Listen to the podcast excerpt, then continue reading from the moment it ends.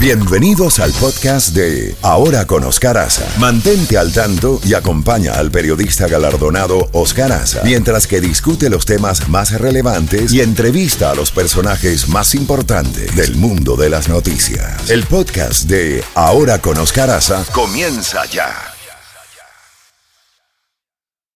Z92. Toda la música de la A a la Z. La Z mañana. Una mañana diferente. Ahora con Oscar Aza. Disfrútala en Z92.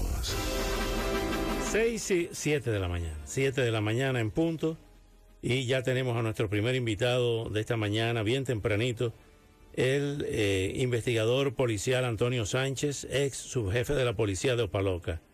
Eh, Tony, gracias por eh, tomar nuestra llamada tan temprano. Y es que ha continuado esta orgía de sangre en los Estados Unidos. Hay un sospechoso que ha sido identificado ya, eh, un hombre de 33 años llamado Mauricio García, sospechoso de asesinar a ocho personas en un centro comercial en Texas, en Dallas. Y también otro que atropelló y mató a siete personas de origen venezolano frente a un centro de inmigrantes en los Estados Unidos. Esto ha motivado estos últimos crímenes. Son más de 200 crímenes con más de cuatro muertos o cuatro heridos en lo que va de año, en 123 días.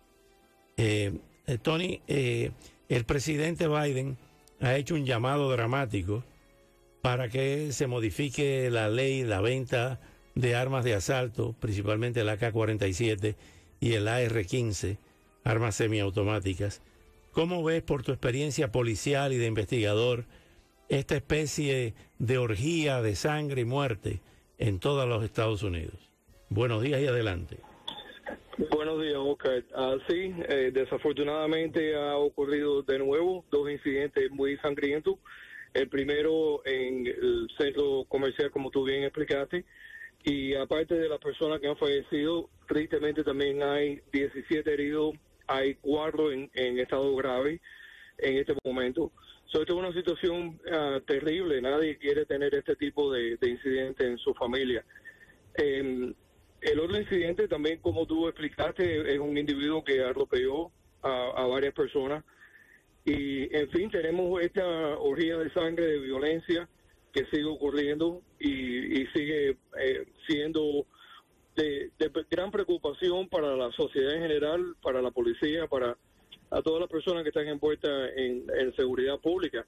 Esto ya se ha visto que puede ocurrir en cualquier momento, cualquier lugar, y francamente le quita la tranquilidad a las personas uh, de estar en su familia en cualquier lugar, en un cine, un restaurante, en cualquier lugar la situación de las armas de fuego, hemos hablado anteriormente en varias ocasiones, que yo personalmente eh, creo en la segunda enmienda y en el derecho de tener armas, pero hay ciertas armas que sinceramente no tienen un propósito eh, necesario ni que tenga sentido en las manos de los ciudadanos a veraje, eh, que no tengan una, necesidad de tener este tipo de armas, especialmente un AK-47 eh, un AR-15, ese tipo de arma, ni fue diseñada para uso civil, ni debe de estar en manos de, la población civil así ampliamente. Eh, entonces eso, claro, facilita ataques masivos, aunque no podemos dejar de también reconocer que cualquier arma de fuego, cualquier instrumento en las manos de una persona que quiera hacer daño, eh, tristemente lo puede hacer. Eh, como vimos en el segundo incidente, con un auto atropelló a varias personas. Eso se ha visto anteriormente también con ataques eh, de terrorismo eh, doméstico que han usado automóviles para atacar la población y atropellar personas.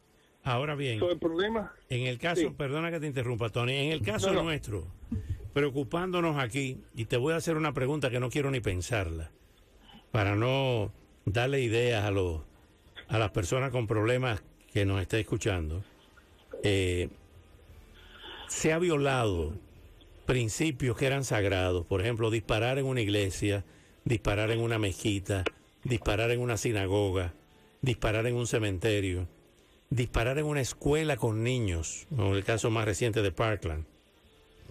¿Qué peligro corremos en que mentes totalmente eh, enfermas, enajenadas, o como queramos llamarlo, o personas simple y sencillamente que no están locos, pero que son violentos, cometan crímenes como estos que se han estado produciendo en Texas, aquí en nuestra área, en Miami, en el sur de la Florida. Pienso siempre en, lo que llaman soft targets, eh, objetivos eh, como Disney, como eh, las concentraciones aquí en, estadios deportivos, la misma carrera del Gran Prix ayer.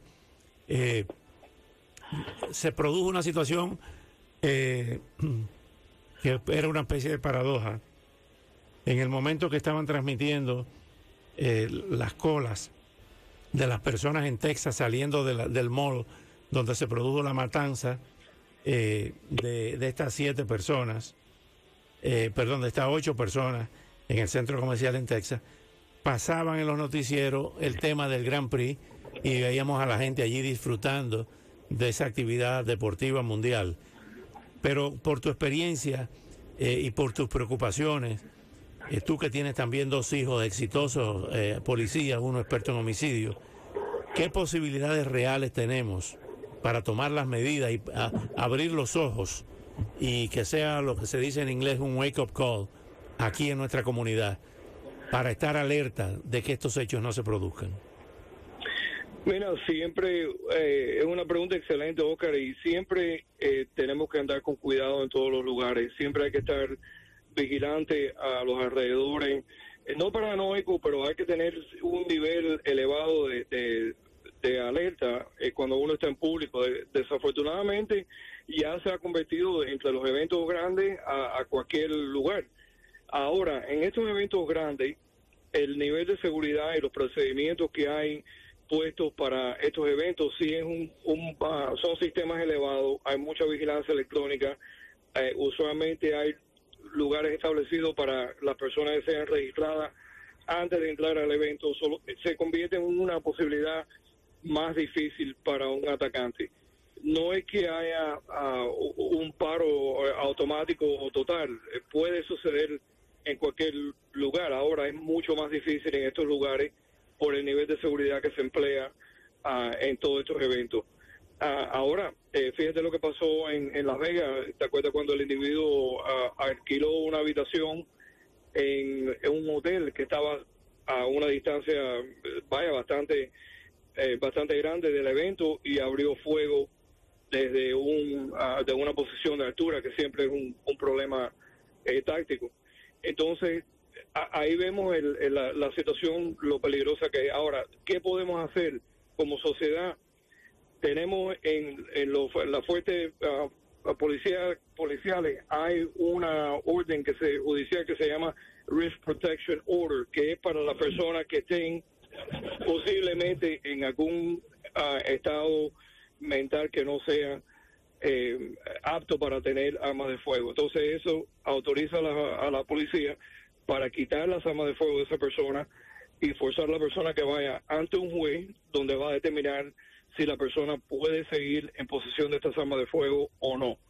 Ah, se puede hacer hasta un año ah, que la persona no tenga acceso a esas armas de fuego los profesionales de salud mental, eh, tu hija, por ejemplo, eh, como psicóloga, debía de tener, y, esto es algo que yo he propuesto anteriormente, debían de tener los profesionales de salud mental acceso a un sistema donde simplemente puedan poner la advertencia de que la persona X no está ah, apta para tener armas de fuego bajo ningún concepto hasta que no se haya eh, tratado la situación. Yo creo que eso sería un sistema muy factible. Nos ponía entonces eh, también a profesionales de salud mental a trabajar a favor de la sociedad en general para poder ayudar al sistema de, seguridad pública. Yo creo que eso es una cosa que se debe hacer. No hay que, dar detalles de la salud mental de la persona que está afectada por esa orden ni decir los medicamentos que está tomando, ni demás. Solamente hay que decir, en ese sistema, esta persona no está apta para tener armas de fuego, ni para comprarla, ni para poseerla. Y eso sería de gran ayuda para la población en general. Antonio Sánchez, como siempre, muchas gracias por estos valiosos minutos y hasta pronto, hasta una, eh, hasta una próxima oportunidad. Gracias, Oscar, con mucho